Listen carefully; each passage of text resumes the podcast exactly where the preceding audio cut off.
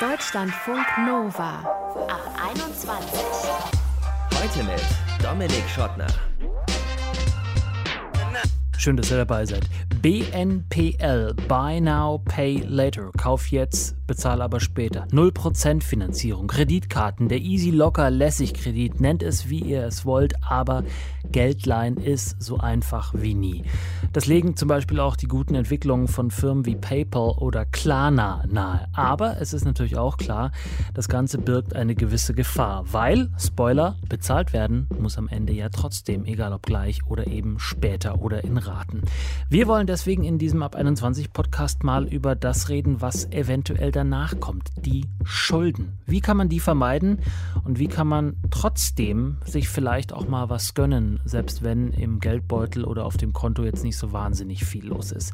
Darüber sprechen wir mit Maike Kors. Sie ist Schuldnerberaterin aus Köln. Das hilft den Menschen schon extrem, wenn sie einfach mal darüber sprechen können und sagen können, so sieht's aus. Das ABC der Entschuldung hören wir dann gleich von Maike. Erstmal aber wollen wir Jay kennenlernen, Student in Magdeburg. Seine Nebenjobs sind wegen Corona mehr oder weniger weggefallen und deswegen hat er langsam aber sicher Schulden angehäuft. Darüber haben wir mit ihm in Deutschlandfunk Nova auch schon im Winter gesprochen. 2000 Euro war Jay damals im Minus. Ob das jetzt mehr oder weniger geworden ist und wie sich seine Einstellung zum Geld vielleicht verändert hat, kann er uns jetzt erzählen. Hi Jay. Hallo zusammen. Hi. Lass mal für alle, die jetzt dich im Winter nicht gehört haben, noch mal ganz kurz zusammenfassen, was für Jobs hattest du vor der Pandemie? Kurz vorher, bevor das Ganze losging, Anfang März habe ich meinen äh, Vertrag unterschrieben und das sollte auch alles in Vollzeit im Semesterferien losging. Dann kam natürlich Corona und das Ganze äh, war leider planmäßig nicht mehr so zu machen. Und welche Jobs waren das? Äh, ich arbeite jetzt gerade im Callcenter äh, in Magdeburg, weil es war ein entspannter Job. Den hat man auch gleich bekommen. Das war dann ganz cool, vor allem unabhängig von der Gastronomie zu sein. Ja, ich war einfach nur froh, was gefunden zu haben dann im Endeffekt. Okay, und aber also das war letztes Jahr während der Pandemie, dieser Job ist dir weggebrochen oder das war ein Job, den du dir dann anstelle der weggebrochenen Jobs gesucht hast? Äh, nee, mir ist eigentlich gar nichts weggebrochen. Ach so? Ähm, damals, genau, da waren wir irgendwie so aneinander vorbei, äh, sondern ich konnte nicht so arbeiten, wie erhofft quasi. Also ähm, ich habe noch ein bisschen Erspartes mitgebracht. Ich habe ja damals ja angefangen in Magdeburg zu studieren dann. Und das Ersparte wurde natürlich immer weniger und die Suche nach einem Job immer größer. Und dann habe ich da quasi einen Job gefunden, kurz vor der Pandemie, glücklicherweise, aber hat sich dann natürlich ähm, alles eher so zum Negativen gewendet, mhm. weil ähm, ich einfach nicht arbeiten konnte. Also anstatt den geplanten 80 Stunden waren es dann halt leider nur 5 Stunden. Oh, okay. Also das heißt, du hast mit mehr Geld gerechnet, hattest aber dann nicht so viel Geld zur genau. Verfügung. Das, was du angespart hattest, wurde immer weniger und irgendwann hattest du 2000 Euro Schulden. Genau, das hat sich dann alles so geleppert. Ähm, es kam ja dann die Pandemie dazu, äh, arbeiten konnte man nicht so, wie man wollte. Und die Rechnung muss natürlich trotzdem bezahlt werden. Das Ersparte war natürlich auch weg. Und äh, es gab halt keine Hilfe, äh, so äh, wirklich. Das kam ja dann alles erst im Juni. Mhm. Es kam keine Hilfe seitens des Staates, meinst du? Genau. Mhm. Wie ähm, hast du noch auf andere Art und Weise Hilfe vielleicht bekommen? Weil irgendwann ist ja auch der Dispo ausgereizt, möglicherweise, also von Familie, von Freunden, von irgendjemand anders? Also glücklicherweise hat es gerade so für die Miete gereicht, äh, dass quasi nur die ganzen anderen Fixkosten noch so übrig blieben. Allen voran leider die Krankenkasse ähm, da ich jetzt in meinem Studium mitten in Corona äh, 30 geworden bin und man dann äh, leider nicht mehr als Student versichert ist. Mhm. Äh, dementsprechend waren es dann 200 Euro im Monat statt 100 Euro äh, und das hat sich dann quasi alles aufgestaut, wodurch es dann noch zu diesen enormen Schulden kam. Mhm. Wie hat sich das angefühlt? Ja, super beschissen natürlich. Äh, man hat irgendwie so keine Wahl. Ich war ja dann auch nicht versichert, äh, weil wer zahlt, ist natürlich auch nicht versichert. Ich konnte das noch irgendwie so ein, zwei Monate rausschieben mhm. äh, mit meiner Krankenkasse, aber irgendwann war auch deren Geduld irgendwo zu Ende. Dann äh, war der Versicherungsstatus so ruht dann quasi, man ist nicht versichert, nur noch in Notfällen. Und so ging mir das jetzt äh, das letzte Dreivierteljahr, bis ich endlich die Summe bezahlen konnte und meine Ruhe wieder habe zum Glück. Und dann ähm, stelle ich mir vor, du wachst auf und woran äh, ging dein erster Gedanke dann tatsächlich Richtung Konto, Richtung Schulden oder ähm, hast du das bis zum zweiten Kaffee rauszögern können? Es, äh, tatsächlich bis, bis zum zweiten Kaffee, aber dann so langsam kam es schon wieder auf einen zu. Äh, ist natürlich mega blöd, da jeden Tag dran denken zu müssen. Äh, beeinflusst einen auch in der Konzentration, auch im Studium. Es gibt kein anderes Thema. Die Briefe flattern nach Hause. Ähm, es geht schon irgendwann dann so weit, dass man Briefe von der Krankenkasse bekommt mit Gerichtsvollzieherandrohung etc. pp. Und, und ganz kurz, wenn ich da dazwischen gehe, ähm, aber die haben kein Verständnis dafür gehabt, dass du gesagt hast, ja, also ich hätte diesen Job mit diesen 80 Stunden eben, jetzt habe ich nur fünf Stunden, das Ganze selbst, nicht selbstverschuldet, sondern fremdverschuldet wegen der Pandemie. Gibt es da nicht eine Möglichkeit, sowas äh, zu stückeln und zu sagen, okay, ich zahle das irgendwie später. Ich meine, wer, wer einen Fernseher kauft, kann das ja auch äh, in, in Raten abbezahlen. Warum geht das bei der Krankenversicherung nicht? Ja, das denkt man eigentlich immer. Äh, das muss man so lange versichert. Irgendwo müssen die einem ja entgegenkommen. Haben sie ja auch gemacht. Drei Monate lang, muss man ja sagen, haben sie das Ganze auch aufgeschoben. Aber irgendwann, ähm, wie soll ich sagen? Also die wörtliche Aussage meiner Beraterin war doch tatsächlich, ja, irgendwie müssen die Beiträge ja trotzdem bezahlt werden. Ich muss auch sagen, mir wurde ja wenigstens der Gerichtsvollzieher erspart, die ließen mit sich reden, das war alles in Ordnung. Mhm. Ähm, aber nichts versichert zu sein, ist natürlich dann trotzdem das, doof. Das heißt, dein primäres Ziel war nicht krank zu werden. zu hoffen, dass ich nicht krank werde, ja. Wie hast du dann diese Schulden zurückbezahlt? Ich habe tatsächlich den Studienkredit in Anspruch genommen, weil irgendwann ging es halt einfach nicht mehr. Und äh, der Berg hatte sich dann aufgehäuft auf 5000 Euro mit Krankenkassenschulden und äh, hier und da. Also es kam alles zusammen. Und um einfach ganz normal weitermachen zu können, äh, hatte ich keine Wahl. Ich musste den Kredit nehmen. Habe ich dann auch gemacht, habe ich auch bekommen. Da ging dann äh, glücklicherweise alles ganz unkompliziert. Das war diese Soforthilfe von der Bundesregierung oder vom. Äh, nee, diese ganz normale KfW-Studienkredit. Äh, ah. Nee, Bildungskredit, sorry. Äh, Bildungskredit. Genau, der Bildungskredit. Der mit also Corona nichts zu tun hat. Der hat nichts direkt mit Corona zu tun. Nee, den bekommt man auch erst, wenn man äh, die Vorprüfung bestanden hat vom Bachelor. Also mhm. die ersten zwei Semester etc. pp. Das heißt, du bekämpfst jetzt äh, Schulden mit Schulden. Schulden mit Schulden, ja. Äh, Feuer mit Feuer, so kann man das sagen. ähm, aber wenn man halt keine Wahl mehr hat, man möchte auch irgendwann seine Ruhe haben. In vier Jahren äh, beginnt die Rückzahlung. Das war auch so ein Grund, warum ich mich dann dafür entschieden habe. Äh, man hat jetzt quasi endlich seine Ruhe und in vier Jahren geht es dann halt los. Besser einen Betrag zu zahlen, anstatt ganz kleine, viele. Mhm.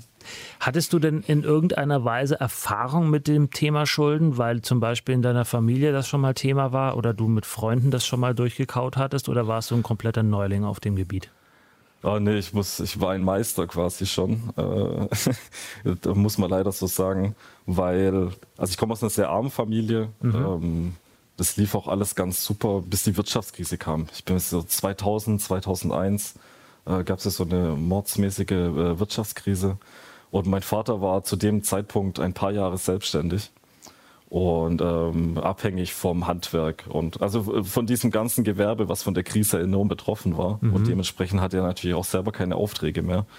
Äh, das ging natürlich wie immer, ein paar Monate geht das gut, aber dann äh, flattern dann schon so die die Schulden ins Haus auf mhm. jeden Fall. Und das heißt, da hast du dann zurückgreifen können auf Erfahrungen, die du dann nutzen konntest, oder war das eher so, oh nein, das schon wieder, das war ja damals schon äh, Scheiße, Kacke, was auch immer, das ist jetzt auch schon wieder. Also ähm, hat dir das geholfen oder war das eher, eher nicht hilfreich? So in der Pandemie, ich finde, da kam alles zusammen.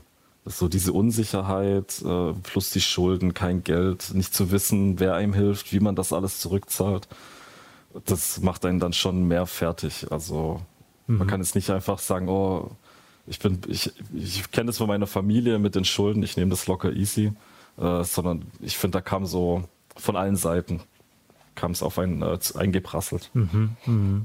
Was war das erste, nachdem klar war, dass das bei dir jetzt wieder in sozusagen handelbaren, kontrollierten Bahnen läuft? Was war das erste, was du dir gegönnt hast? Äh, ich habe mir Geheiß gegönnt. Mhm. Mhm. muss, muss ich ehrlich sagen, ich habe einfach nur die Schulden äh, zurückbezahlt und das war quasi meine Gönnung. Ich glaube doch, ich habe mir ein Steak gegönnt. Ja, das, ah. das, war dann, das war dann doch mal drin. Ja. Ein Rindersteak. Ein Rindersteak. Schön teuer. Lang, lange ist her, genau. Ich habe es auch äh, genossen in allen Zügen. Also und jetzt zum Schluss, was ist, wenn du dann das Studium beendet hast und das ist ja jetzt auch greifbar bei dir, ähm, was ist so die Quintessenz, was ist so der, die Schlussfolgerung, die du aus diesem Erlebnis ziehst oder aus dieser Phase ziehst? Ich glaube einfach nicht stressen lassen. Ich finde, ganz am Anfang, äh, ich habe mir auch selber Mods in Stress gemacht. Ähm, aber im Endeffekt hat es überhaupt gar nichts gebracht. Wer nicht kann, der kann halt einfach nicht, auch so sehr er sich bemüht. Und deswegen ist, glaube ich, die Quintessenz daraus einfach nicht stressen lassen. Mhm. Und ich glaube, vielleicht an der Stelle kann man auch noch sagen, es gibt durchaus ja Stellen, wo man sich auch mit den Sorgen hinwenden kann, gerade auch als Studierender und Studierende bei den Studierendenwerken. Da gibt es ja auch, soweit ich weiß, Schuldnerberatungen auf jeden Fall, die genau dafür dann da sind. Ja, auf jeden Fall unzählige Angebote. Jay aus Magdeburg studiert da, hat im Winter, als die Sache anfing mit der Corona-Pandemie vergangenes Jahr, ähm, nicht so viel Geld einnehmen können, wie er eigentlich geplant hatte. Dann auf einmal hat er 2.000 bis 5.000 Euro Schulden aufgehäuft und die stottert er jetzt so peu à peu ab und hat uns erklärt, wie er das macht. Ich danke dir, Jay. Hey, vielen Dank, gerne doch. Äh, ich wünsche euch allen auf jeden Fall eine gute Zeit. Dir auch. Mach's gut. Dankeschön. Tschüss. Ciao.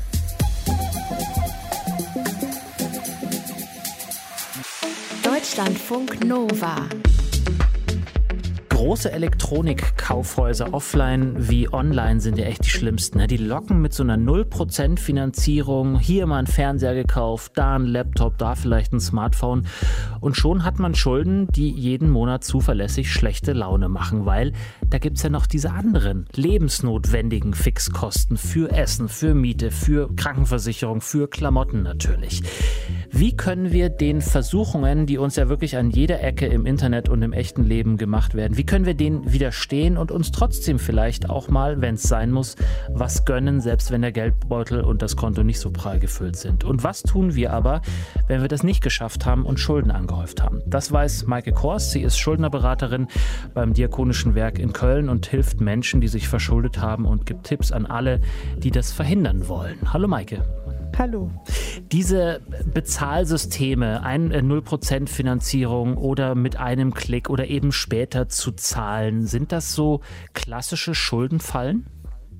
Das können klassische Schuldenfallen sein, wenn ich meinen Haushalt nicht richtig im Blick habe. Also wenn ich ähm, mir was kaufe und denke, ach, zahle ich in zwei Wochen, ist kein Problem, aber nicht so richtig weiß, ist dann in zwei Wochen auch wirklich noch Geld auf dem Konto, dass es dann auch abgebucht werden kann.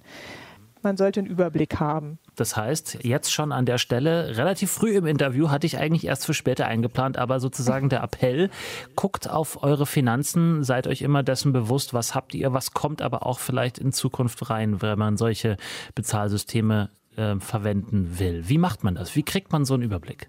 Also es gibt immer so unterschiedliche hm, Finanztypen, würde ich das mal nennen. Also es gibt äh, Menschen, die äh, führen ein Buch darüber, was sie ausgeben und welche Einnahmen sie haben. Und es gibt so diese sehr impulsiven Menschen, die ähm, machen das eher nicht, sondern die gucken mal aufs Konto und dann denken so, ach, da ist ja noch was und dann kann ich mir das leisten. Mhm.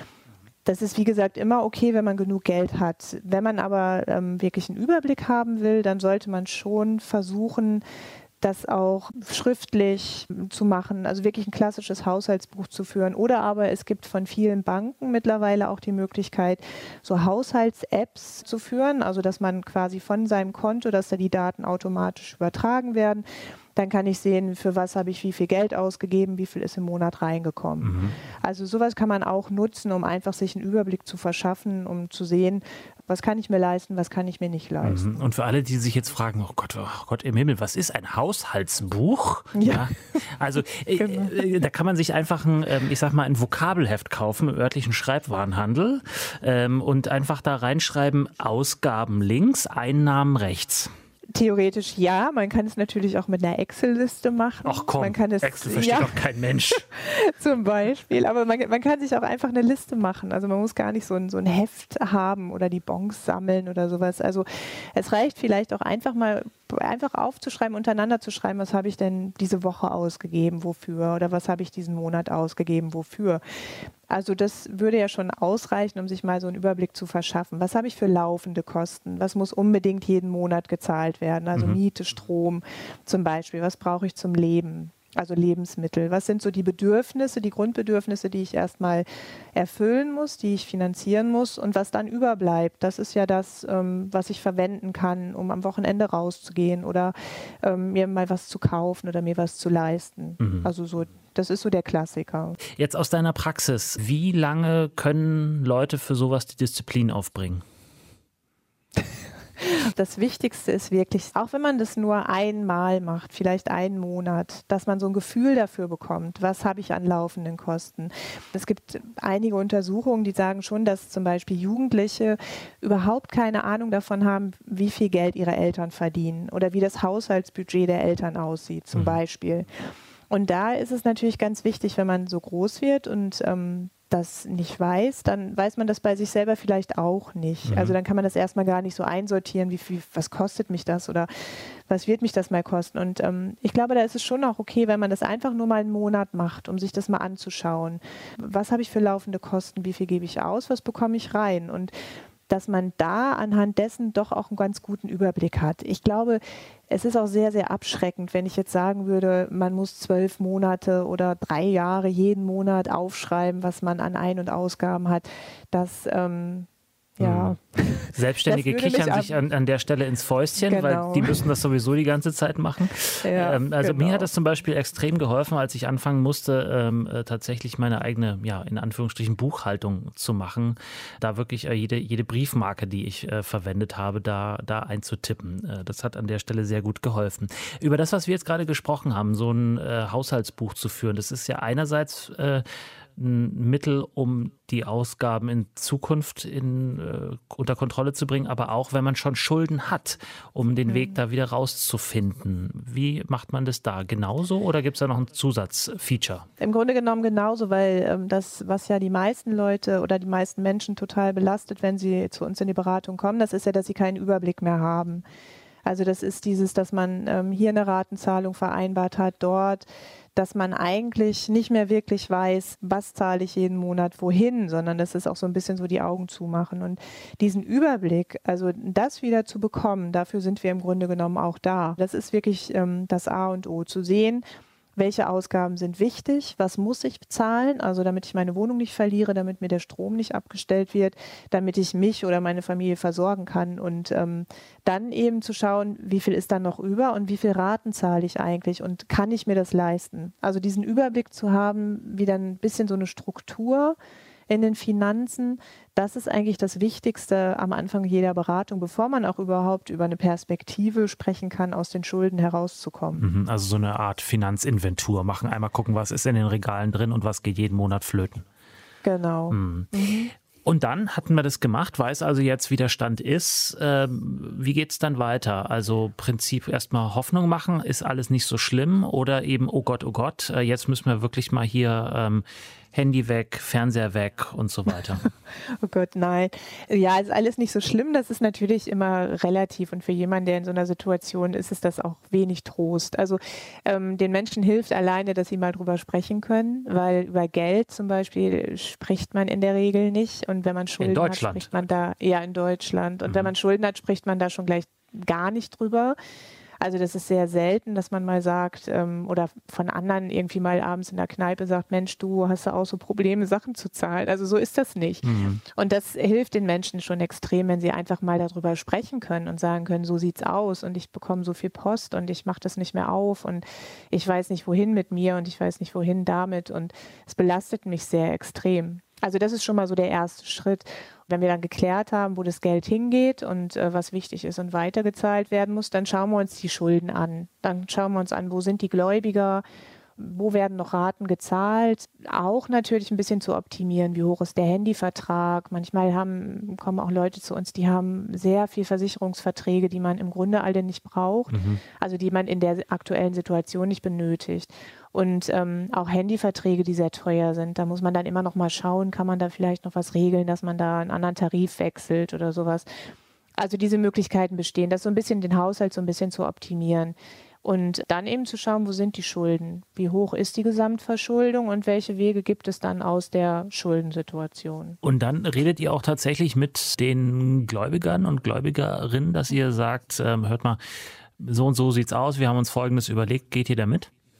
Genau, sowas machen wir gerade bei jüngeren Menschen, ähm, die zu uns in die Beratung kommen, die auch unter 30 sind. Die sind ja alle noch ähm, am Anfang von ihrem Berufsleben und für die ist es ganz oft so, dass die nicht unbedingt ein Insolvenzverfahren machen wollen, was ja dann so eine sehr endgültige Geschichte ist, sondern die wissen, dass sie die Verantwortung tragen und ähm, die möchten dann gerne versuchen, sich mit den Gläubigern zu vergleichen und das ist dann unsere Aufgabe. Wir schreiben die an, wir ähm, bitten um eine Forderungshöhe. Da ist es halt auch oft so, dass gerade in Kassounternehmen dann auch Kosten draufschlagen, die vielleicht so gar nicht richtig sind. Da muss man schon nochmal nachfragen. Dann wird das dann auch wieder ein bisschen runtergeschraubt, wenn die Schuldnerberatung involviert ist. Und ähm, dann kann man eben versuchen, Vergleiche auszuhandeln, Ratenzahlungen zu machen, also sowas. Aber mhm. diese Möglichkeit besteht. Und zuletzt, wenn uns jetzt jemand zuhört, bei dem das gerade der Fall ist, äh, ist eure Beratung kostenlos oder ähm, muss man bei euch auch ähm, einen kleinen Zahlungsplan machen? Nein, also die Schuldner, Schuldner- und Insolvenzberatung ist kostenlos, wenn man äh, zum Träger der freien Wohlfahrt geht, also Diakonie, Caritas, Paritäter. Es ist leider noch nicht in Deutschland so, dass äh, jeder ein Recht hat auf Schuldnerberatung, weil es oftmals Finanzierungsmodelle gibt, ähm, wo viel SGB II-Empfänger beraten werden, vorrangig und ähm, die also anderen dann so. Das, was unter Hartz IV läuft, ne? Ganz genau. Mhm. Aber das ist zum Beispiel was, da kämpfen wir sehr für auf politischer Ebene, dass das ähm, wirklich auch sich ändert, also dass es ein Recht auf Schuldnerberatung gibt. Aber es ist immer, ich würde immer raten, einfach ähm, wohnortnah zu schauen, was gibt es für Schuldnerberatungsstellen und eben wirklich Beratungsstellen zu suchen, die nicht gewerblich sind, weil bei gewerblichen Schuldnerberatungsstellen muss man dann doch leider wieder bezahlen und das ist ja in der Situation, in der man sich dann gerade befindet, eben genau das, was man nicht will oder nicht kann. Ja sagt Maike Koss. Sie ist Schuldnerberaterin bei dem Diakonischen Werk in Köln und hat uns erklärt, wie man die Finanzen in den Blick und unter Kontrolle bekommt und wenn man das nicht geschafft hat, wie man aus den Schulden wieder rausfindet. Vielen Dank, Maike. Sehr gerne. Ja, und das war ein Podcast über Geld, über Schulden. Spricht man ja eigentlich sonst nicht so gerne darüber, aber es ist wichtig, finden wir in der Ab 21 Redaktion. Sagt uns doch gern, wie es euch gefallen hat. 0160 9136 0852 ist unsere WhatsApp-Nummer. Mail at deutschlandfunknova.de ist die E-Mail-Adresse. Mein Name ist Dominik Schottner. Danke fürs Interesse. Bleibt gesund und bleibt geschmeidig. Ciao.